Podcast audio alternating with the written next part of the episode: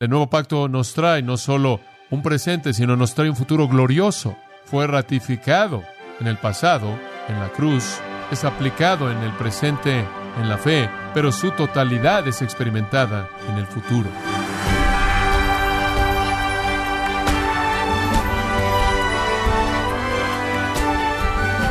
Bienvenido a Gracia a vosotros con el pastor John MacArthur. Seguramente usted conozca personas que han leído toda la Biblia e incluso se han memorizado versículos, pero tienen un velo que no les permite ver la palabra de Dios como autoridad para su vida, pero que nos enseña la Biblia acerca de la ceguera espiritual y qué podemos hacer para removerla. El día de hoy, el pastor John MacArthur, en la voz del pastor Luis Contreras, contestará estas preguntas en la serie Un mejor camino en gracia a vosotros. La superioridad del nuevo pacto y por lo tanto de los predicadores del nuevo pacto es indicado por la verdad de que el nuevo pacto da vida, provee justicia y es permanente. Ahora retomemos el texto con el punto número cuatro. El nuevo pacto trae esperanza, versículo 12. Así que, teniendo tal esperanza, usamos de mucha franqueza el nuevo pacto trae esperanza. ¿Sabe una cosa? Si hubo una cosa que era verdad acerca del antiguo pacto, fue que ningún sacrificio jamás fue definitivo, ¿no es verdad? Usted siempre tenía que tener otro. Pero el nuevo pacto tuvo un tono de conclusión, de finalidad absoluta. Proveyó esperanza real. El pecado realmente ha sido enfrentado, ha sido cubierto, la esperanza de vida eterna es clara. Nuestra esperanza es tan segura, está establecida a tal grado, es tan irrevocable, es tan conclusiva que Pablo dice, la predicamos con franqueza. Ahora, ¿qué es esperanza? Bueno, es muy simple, es la creencia de que todas las promesas del nuevo pacto se cumplirán. ¿Y qué promete el nuevo pacto? Perdón total y completo, permanente y eterno. Quitar sus pecados tan lejos del este como del occidente, ciertamente sería parte de esto. Dios hizo eso también en el Antiguo Testamento, pero lo hizo en el Antiguo Testamento, siga de nuevo, en base al mérito del nuevo pacto. El nuevo pacto trae vida abundante y vida eterna, la esperanza del cielo. Las promesas todas se van a cumplir. Por grande que sea la gloria del nuevo pacto, todavía no ha sido manifestada. Tiene esperanza en él. El nuevo pacto nos trae no solo un presente, sino nos trae un futuro, nos trae un futuro glorioso. Fue ratificado en el pasado, en la cruz, es aplicado en el presente en la fe, pero su totalidad es experimentada en el futuro. Entonces hemos entrado en un nuevo pacto, la totalidad del cual todavía no hemos experimentado, ¿no es verdad? Absolutamente. Observe Romanos capítulo 8. Vivimos en esperanza, dice Pablo. Este nuevo pacto tiene una capacidad de esperanza. Como puede ver, el antiguo pacto en cierta manera tenía una desesperanza en un sentido. El antiguo pacto en cierta manera lo mataba usted con su pecaminosidad, amartillaba de manera incansable una y otra y otra vez y amartillaba al pecador. El nuevo pacto viene y trae esperanza. En Romanos capítulo 8, versículo 18, Pablo dice, pues tengo por cierto que las aflicciones del tiempo presente no son comparables con la gloria venidera que nosotros ha de manifestarse, porque el anhelo ardiente de la creación es el aguardar la manifestación de los hijos de Dios. En otras palabras, lo que él está diciendo aquí es que no nos molesta sufrir en esta vida porque tenemos esperanza para la gloria que está por ser revelada. Más adelante en Romanos capítulo 15 versículo 13, él da una bendición. Dice, y el Dios de esperanza os llene de todo gozo y paz en el creer, para que abundéis en esperanza por el poder del Espíritu Santo. Como puede ver, vivimos en esperanza. En Gálatas capítulo 5, versículo 5 leemos más de la esperanza que está en el nuevo pacto, porque nosotros mediante el Espíritu, por fe, estamos esperando la esperanza de justicia. Escuche, yo soy salvo, pero veo mi vida y francamente vivo ahí, ¿no es cierto? Vivo en esperanza, ¿usted no? Entiendo a Pablo en Romanos 7 quien dice, porque lo que hago no lo entiendo, pues no hago lo que quiero, sino lo que aborrezco, eso hago. Miserable de mí, ¿quién me va a librar de este cuerpo de muerte, verdad? Sé lo que es ser totalmente redimido, ser una persona totalmente redimida, viviendo en una carne no redimida y teniendo esta batalla interminable y tengo esta gran esperanza de que algún día la guerra se va a acabar y seré total y completamente justo. Entonces, mediante el Espíritu, nosotros por fe estamos esperando la esperanza de justicia para que sea cumplida. Entonces Pablo dice, de regreso a nuestro texto, versículo 12, teniendo entonces una esperanza así como en el nuevo pacto, usamos de mucha franqueza en lo que decimos, literalmente continuamos usando mucha apertura, exhibición pública o franqueza, sin reservas, sin timidez, sin titubeo, predicamos verdad del nuevo pacto sin temor, sin ningún titubeo. Ahora usted sabe que el nuevo pacto fue un golpe severo para el pueblo judío. Usted sabe eso.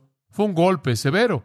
Pero él dice, debido a que el nuevo pacto está tan repleto de esperanza, lo predicamos sin temor, sin importar qué tipo de golpe sea, sin importar las consecuencias que podamos enfrentar, lo cual, claro, fueron dolorosas, por no decir más. Tome la palabra franqueza por un momento. Parresia en el griego significa valiente, significa alguien que habla con apertura. Él está diciendo, tengo tanta confianza de la promesa del nuevo pacto por fe en Jesucristo. Tengo tanta confianza que llena el corazón de esperanza que el antiguo pacto nunca da, que quita la desesperanza y el temor y la duda y coloca gozo y paz y esperanza en el corazón. Tengo tanta confianza y soy tan valiente y hablo con tanto de nuevo y sin titubeo y sin vacilación, sin importar qué tipo de reacción severa puedo enfrentar. No puedo contenerme, no puedo titubear.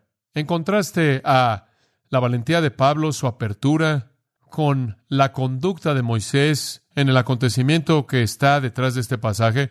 ¿Se acuerda del acontecimiento de Éxodo 34? Cuando Moisés estuvo en el monte recibiendo la ley y vio la gloria de Dios. Observa el versículo 13. Así que teniendo tal esperanza usamos de mucha franqueza y no como Moisés, que ponía un velo sobre su rostro. Eso es interesante. Él colocó un velo sobre su rostro. Moisés no tuvo esa franqueza, esa valentía. Hubo algo, hubo algo acerca de la ley que cegaba, que quemaba, que cauterizaba. Usted no podía verlo sin que lo destruyera usted y Moisés tuvo que cubrirlo.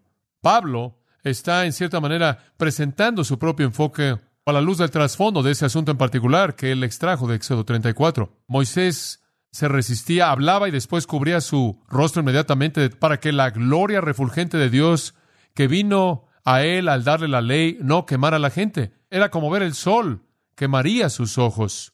Era un pacto que quemaba. Era uno, aunque glorioso, devastador, que dañaba. Entonces Pablo dice, el nuevo pacto da esperanza, da esperanza. Es permanente, provee justicia, da vida. Número cinco. ¿Es claro? Es claro.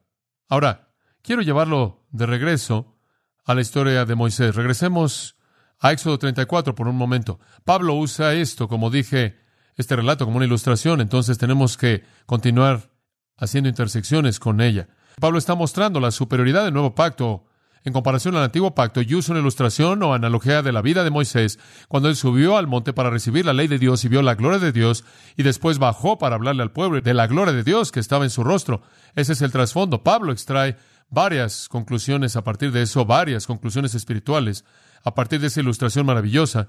Observe los versículos 33 en adelante. Cuando Moisés había terminado de hablar con ellos, él colocó un velo sobre su rostro. Ahora recuerde que él les habló con la gloria refulgente en su rostro y tenían que ver al lado. Podían ver el resplandor, pero no podían verlo directamente. Pero cuando él dejó de hablar para que pudiera tener algún tipo de vida normal, él se colocaba un velo sobre su rostro para cubrir la gloria, para que pudiera moverse entre el pueblo y que no tuvieran este resplandor que lo cegaba. Se colocaba un velo sobre su rostro. Pero cuando Moisés entraba delante del Señor para hablar con él, se quitaba el velo hasta que salía. Y cuando él salía y hablaba a los hijos de Israel lo que se le había mandado, los hijos de Israel veían el rostro de Moisés y veían que brillaba la piel del rostro de Moisés. Entonces Moisés colocaba el velo sobre su rostro hasta que entraba a hablar con él. Entonces simplemente fue la idea de que él usaba el velo después de que él había dado el mensaje y había salido de hablar con Dios, en donde él estaba descubierto. Él de una manera descubierta hablaba el mensaje para que pudieran ver la gloria de la ley de Dios como él la dio. Y entonces él se cubría su rostro. Entonces Pablo dice, observa el versículo 3, él dice, no somos como Moisés, quien solía colocar un velo sobre su rostro. ¿Qué es lo que él está diciendo ahí? El encubrimiento era algo inherente a la gloria desvaneciente del antiguo pacto. El encubrimiento fue algo inherente a la gloria que se desvanecía del antiguo pacto. Era demasiado penetrante, era demasiado devastador, era demasiado mortal. Estar expuesto de manera constante a ello era enseguecedor, pero había más que eso. Usted también podría, a partir de ahí, tener la idea de lo que Pablo está diciendo es que el antiguo pacto en su totalidad básicamente era algo que estaba encubierto, estaba velado, estaba en sombras. Usted solo podía obtener un vistazo de ello y después venía el velo. Eran tipos, eran retratos, símbolos, misterios ilustrados por el velo. Moisés comunicó la gloria del antiguo pacto con cierta oscuridad. Él colocó un velo sobre su rostro para esconder la gloria, para no cegar a la gente. Él usaba el velo porque la gloria de su rostro era grande, era brillante. Él no estaba tratando de esconder la realidad de que era una gloria que se iba a desvanecer. No es que él quería que creyeran que una gloria que se estaba desvaneciendo no se estaba desvaneciendo. Ellos sabían que se estaba desvaneciendo. Él no se cubrió con el velo todo el tiempo. Solo cuando él había venido de ver a Dios y de haber recibido la gloria. Cuando él hablaba con Dios, la gloria regresaba. Él probablemente estaba descubierto, como dije, y después se colocaba el velo hasta que la gloria se desvanecía. Pero hubo cierto encubrimiento, y eso es lo que Pablo está diciendo. Moisés simplemente se puso un velo. Hay un elemento del antiguo pacto que encubre, ¿no es cierto? El antiguo pacto tuvo cierta cubierta, cierto elemento que lo encubría, que el nuevo pacto no tiene. Fue un pacto velado, fue un pacto que se desvanecía. La parte que se desvanecía fue simbólica del hecho de que iba a desvanecerse, iba a cesar en su existencia. El velo también indica la parte cubierta del mismo, pero no hay nada velado y no hay nada que se desvanece en el Evangelio del Nuevo Pacto. De hecho, el apóstol Pablo, en varios lugares en sus epístolas, habla de los misterios siendo revelados, ¿no es cierto? Ahora, Pablo dice las razones por las que los judíos del día de Moisés no podían ver de manera fija, la razón por la que Moisés se colocó el velo, fue para que la gente no tuviera que estarlo viendo, porque no podían verlo de manera fija sin ser cegados. El término ahí, observa el versículo 13 de nuevo, no fijaran la vista. Ese término significa ver de manera fija. Es usado de esa manera en Lucas 4.20 y también allá atrás en el versículo 7, cuando lo vimos por primera vez. No vamos a entrar a esto a detalle. No había nada de malo con el antiguo pacto, tuvo una gloria, fue la gloria de Dios, pero tuvo un cierto elemento que se desvanecía. No fue el pacto permanente. El nuevo pacto fue y estuvo velado y hay más de su oscuridad, versículo 14, pero el entendimiento de ellos se embotó, porque hasta el día de hoy, cuando leen el antiguo pacto, les queda el mismo velo no descubierto, el cual por Cristo es quitado. Sus mentes fueron endurecidas, observa el versículo 15, y aún hasta el día de hoy, cuando se lea a Moisés, el velo está puesto sobre el corazón de ellos. ¿Cuál es el velo? Es básicamente incredulidad. No entendieron la gloria apropiada del antiguo pacto debido a su incredulidad. Debido a su incredulidad, el significado entero fue oscuro para ellos. Hay cierta oscuridad, de cualquier manera, en el mismo. La incredulidad lo hace totalmente oscuro.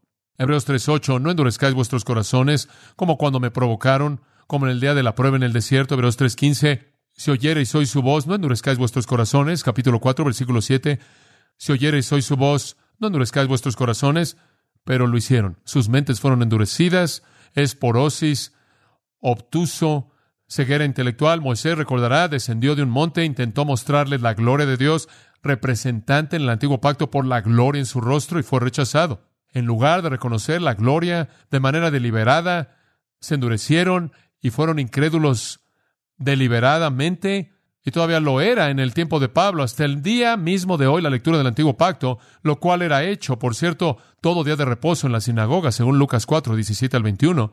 Entraban a la sinagoga y el antiguo pacto era leído, el mismo velo permanece sin ser levantado. El antiguo pacto todavía es obstuso, todavía es oscuro, todavía no entienden el propósito del mismo, creen que supuestamente debe salvarlos y no es así, creen que es un estándar moral menor de lo que es, subestiman su justicia en su intento de revelar el pecado, es ineficaz, en lugar de revelar su pecado, es usado como un medio de mostrar la justicia de ellos.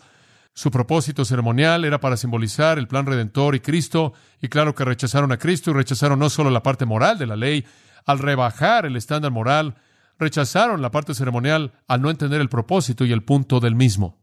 Fueron tan ignorantes que los apóstoles tuvieron que predicar por todo Jerusalén que Jesucristo debía sufrir y morir para cumplir la profecía mesiánica. No tenían idea. Su ignorancia y su incredulidad en el significado del antiguo pacto los hizo, por lo tanto, ignorantes del nuevo pacto, debido a que no entendieron apropiadamente que el antiguo pacto era para llevarlos al pecado en su área moral, a llevarlos a ver su necesidad de un Salvador en el área ceremonial, debido a que no entendieron nada de eso, no podían comprender el nuevo pacto. Entonces los judíos del día de Pablo se rehusaron a ver el propósito del antiguo pacto y por lo tanto no podían ver el propósito del nuevo pacto, no entendieron el propósito de la ley y por lo tanto no entendieron que Jesús fue el cumplimiento de la ley. Eran descendientes verdaderos de sus ancestros condenados. Verdaderamente eran los descendientes de sus padres condenados que habían matado a los profetas y habían apedreado a toda persona que Dios les envió y ellos se habían rechazado. Allá atrás en Juan 5:46 Jesús dijo, si creen a Moisés, me creerían a mí, porque le escribió acerca de mí. Si ustedes no creen a Moisés, ustedes no entienden el antiguo pacto, nunca entenderán el nuevo pacto. A lo largo de la historia y en esta época, algunos judíos habían visto la gloria plena del antiguo pacto, algunos sabían que apuntaba la pecaminosidad del pecado y la necesidad de un redentor. Eso es definitivamente verdad. Hubieron algunos judíos, estuvo Simeón, ¿no es cierto?, en Lucas capítulo 2, y estuvo Ana, y hubieron otros en el remanente. Pero para la mayoría, la afirmación triste, triste del versículo 13, los hijos de Israel, que no podían mirar fijamente al final de lo que estaba desvaneciéndose en el día de Moisés, debido a que sus mentes estaban endurecidas, no eran diferentes de la gente que en el mismo día que al leer el antiguo pacto tienen el mismo velo sin ser levantado, no pueden entenderlo tampoco. Cuando Moisés es leído, el velo está sobre su corazón. Dureza intelectual, no comprender el antiguo pacto, rechazar el antiguo pacto, no entender el antiguo pacto, por lo tanto, separados de la importancia del significado del nuevo pacto. Hebreos 10, 28, cualquiera, escuche esto, que hace un lado la ley de Moisés muere sin misericordia. Cualquiera quien hace un lado la ley de Moisés muere sin misericordia, pero cuánto más severo será el castigo que merece el que ha pisado al Hijo de Dios, quien ha considerado como inmunda la sangre del pacto, mediante la cual él fue santificado e insultado al Espíritu de gracia, porque conocemos a aquel que dijo, mí es la venganza, yo daré el castigo, Horrenda cosa es caer en manos del Dios vivo. Si usted cree que es algo terrible caer en manos de un Dios vivo por violar el antiguo pacto, no se compare nada con el que viola el nuevo. Pablo dice, hay judíos en este día que violan el antiguo pacto con su ceguera y por lo tanto ahora también están violando el nuevo. El antiguo pacto fue un pacto oscurecido, velado, misterioso, encubierto en parte. Pablo dice un entendimiento apropiado, inclusive de su naturaleza escondida, que se estaba desvaneciendo y que tenía afirmaciones veladas que serían cumplidas, afirmaciones por tipos, por símbolos que serán cumplidas, el Mesías. Un entendimiento apropiado de eso llevaría a una aceptación apropiada del nuevo pacto. El nuevo pacto es claro. El creer en la ley de Moisés los habría preparado para creer en Cristo. De nuevo, regreso al publicano en Lucas 18, golpeándose el pecho. Decía, Señor, sé propicio a mí, pecador. Qué raro es encontrar en el Nuevo Testamento a alguien que realmente estaba convencido hasta la médula de su corazón por la ley de Dios y estaba verdaderamente arrepentido. Como dije, una creencia verdadera en el antiguo pacto habría quitado el velo para que pudieran ver el significado verdadero del nuevo pacto. Bueno, el nuevo pacto es superior, porque da vida, provee justicia, es permanente, trae esperanza y es claro y no turbio. Número 6. Y no voy a acabar con este punto, pero por lo menos lo vamos a introducir. Está centrado en Cristo está centrado en Cristo. Regrese al versículo 14 por un momento. Al final del versículo 14, el velo por Cristo es quitado. Sin Cristo, escuche esto, sin Cristo el Antiguo Testamento es incomprensible. Pero cuando usted viene a Cristo, entonces todo el significado es claro, el velo es levantado. Cuando alguien viene a Cristo, el velo es quitado, la percepción espiritual ya no está afectada y todo se vuelve claro. El versículo 15 dice, y aún hasta el día de hoy, cuando se lee a Moisés, el velo está puesto sobre el corazón de ellos. Qué triste. Lo leen todo día de reposo y no tienen idea de lo que significa. Lo leen y no lo entienden porque sus corazones están duros. Esto es lo que piensa el corazón duro, simplemente esto, que creen que pueden salvarse a sí mismos. En otras palabras, un corazón duro dice, voy a guardar las ceremonias y esto me va a salvar, y voy a hacer mis obras justas y me van a salvar. Un corazón contrito y quebrantado dice, no puedo, la ley de Dios me quebranta me despedaza, me destruye. Vengo como un pecador penitente, manso y llorando por mi pecado, clamando y teniendo hambre por justicia y rogando por misericordia y perdón. Ese es un corazón contrito y quebrantado. Un corazón duro toma la ley de Dios y dice, veo el estándar y voy a guardar ese estándar. Voy a dar mi máximo esfuerzo y voy a guardar eso y Dios va a quedar complacido. Y voy a hacer todas esas ceremonias y guardar esas ceremonias y cubrir cualquier falla que tenga Voy a ser salvo por el compromiso moral y voy a ser salvo por guardar todos los aspectos ceremoniales. Eso es exactamente lo que toda religión en el mundo hace, ¿no es cierto? Todas ellas. Ahí es donde están los judíos y entonces estaban leyendo la ley mosaica y no la entendieron, leyendo el antiguo pacto sin idea. 15 al 21 de Hechos, Moisés, desde generaciones antiguas, en toda ciudad, tiene aquellos que lo predican, y él es leído en las sinagogas todo día de reposo, y leían y leían y leían, y nunca se arrodillaron en la desesperanza de su propia pecaminosidad, ni rogaron por misericordia de Dios en base a los méritos de la obra de Jesucristo. Entonces él dice en el versículo 15 que hasta este día, cuando Moisés es leído, y esto es todo día de reposo, un velo está sobre su corazón. No hay nada de malo con el pacto, el problema es el corazón. La falta de disposición a ser quebrantado, la falta de disposición a confesar pecado, reconocer el pecado y estar arrepentido de nuevo. Lo digo y lo he dicho a lo largo de los años, es inconcebible para mí que cualquier persona en cualquier lugar pudiera inventar algún tipo de salvación de secta que no incluya arrepentimiento. Es tan impensable. Es la médula de la salvación, es la naturaleza de la salvación, es la esencia de la salvación, es todo lo que es la salvación. Es el punto entero de la dureza del corazón del pueblo de Israel, que no quieren quebrantarse. Y en donde hay un corazón contrito y quebrantado, por lo tanto hay un entendimiento apropiado del significado del antiguo pacto, y entonces la persona se arroja a sí misma en la misericordia y gracia de un Dios que perdona. Inclusive los creyentes del antiguo pacto sabían que era un Dios perdonador. El profeta había dicho, ¿quién es un Dios perdonador como tú? Después en el versículo 16, pero cuando se conviertan al Señor, el velo se quitará. Cuando un hombre se vuelve al Señor, el velo es quitado. Pablo usa esa terminología para referirse a lo que sucede cuando venimos a Cristo en fe. Cuando Moisés entró a ver al Señor, él se quitó el velo porque él quería una visión directa de gloria. Él estaba disfrutando lo que el pueblo no podía disfrutar. Dice usted, bueno, ¿cómo es que Moisés sobrevivió eso? No sé. ¿Cómo es que el pueblo no podía ver el rostro de Moisés, quien, cuando tuvieron una gloria mediada y Moisés podía ver la gloria de Dios sin mediador? No sé. Dice usted, bueno, quizás realmente no lo vio fijamente, bueno, quizás no lo hizo. De hecho, Éxodo 33 dice, no te puedo mostrar la gloria total, pero te voy a dejar ver la parte de atrás de mi gloria para que sea visible a ti. Entonces él vio cierto tipo de gloria reducida, pero fue una gloria tan grande a lo que estuvo expuesto que se reflejó en él. Eso no se dice del pueblo, entonces fuera cual fuera la gloria que Moisés vio, fue una gloria mayor porque se transfirió a él y entonces lo que la gente vio en él no se transfirió a ellos. Entonces cuando seguimos la misma ilustración que Pablo dice aquí, así como Moisés, cuando un hombre entra a la presencia del Señor, esto es cuando Él se convierte a Cristo, Él quita el velo y ve la gloria directa. Cuando los pecadores se convierten a la gloria de Dios en la faz de Jesucristo, el velo es quitado, es quitado. Y vemos, vaya al versículo 6 del capítulo 4, porque Dios quien dijo que la luz resplandeciese de las tinieblas, es el que ha resplandecido en nuestros corazones para dar la luz del conocimiento de la gloria de Dios en la faz de Jesucristo. Hombre, qué verdad. Cuando venimos a Cristo, cuando venimos al Señor Jesús, el velo es quitado, la gloria es clara, el conocimiento de la gloria de Dios brilla en nuestros corazones y el rostro de Jesucristo también. El entendimiento verdadero inunda el alma, el Evangelio se vuelve claro, el velo es quitado. Entonces Pablo, una vez más, en este argumento tan complejo, apunta la ilustración de Éxodo. Escuche Romanos 10:4. Cristo es el fin de la ley para justicia a todo aquel que cree. Cristo es el propósito de la ley para justicia para el que cree. El nuevo pacto es un pacto superior, es un mejor pacto, es un pacto mucho mejor, es un pacto incomparable. Por todas las razones que Pablo nos ha dado, da vida. El otro era un homicida, provee justicia. El otro simplemente acentuaba nuestra pecaminosidad. Es permanente. El otro estaba desvaneciéndose, trae esperanza. El otro no tenía esperanza. Es claro, el otro estaba oscurecido y velado en retratos y tipos. Y el nuevo pacto está centrado en Cristo.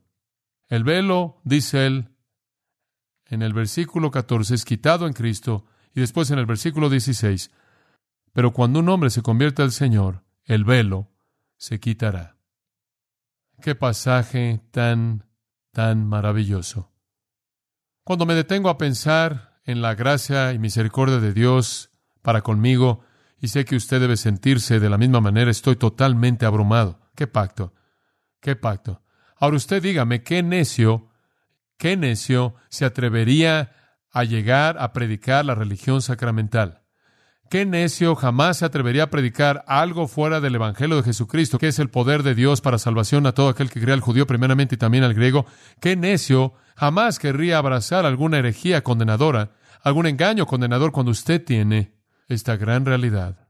Amados, solo les advierto, no dejen engañarse por ninguna religión que se involucre en la salvación por la moralidad o salvación por el sacramento, ritual o ceremonia.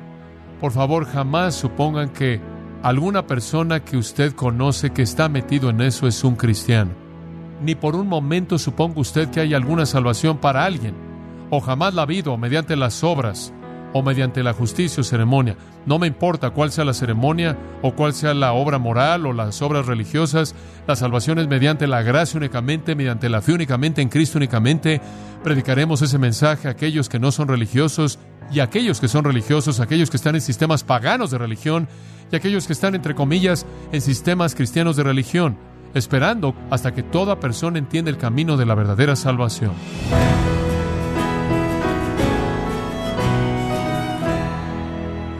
El pastor John MacArthur nos enseñó que cuando venimos a Jesucristo, el conocimiento de la gloria de Dios es visible y brilla en nuestros corazones. Estamos en la serie Un mejor camino, aquí en gracia a vosotros. Estimado oyente, quiero recomendarle el libro La Última Palabra, en donde John MacArthur afirma por medio de evidencia bíblica que la palabra de Dios como la fuente de crecimiento espiritual es lo que todo creyente necesita. Adquiéralo en la página gracia.org o en su librería cristiana más cercana.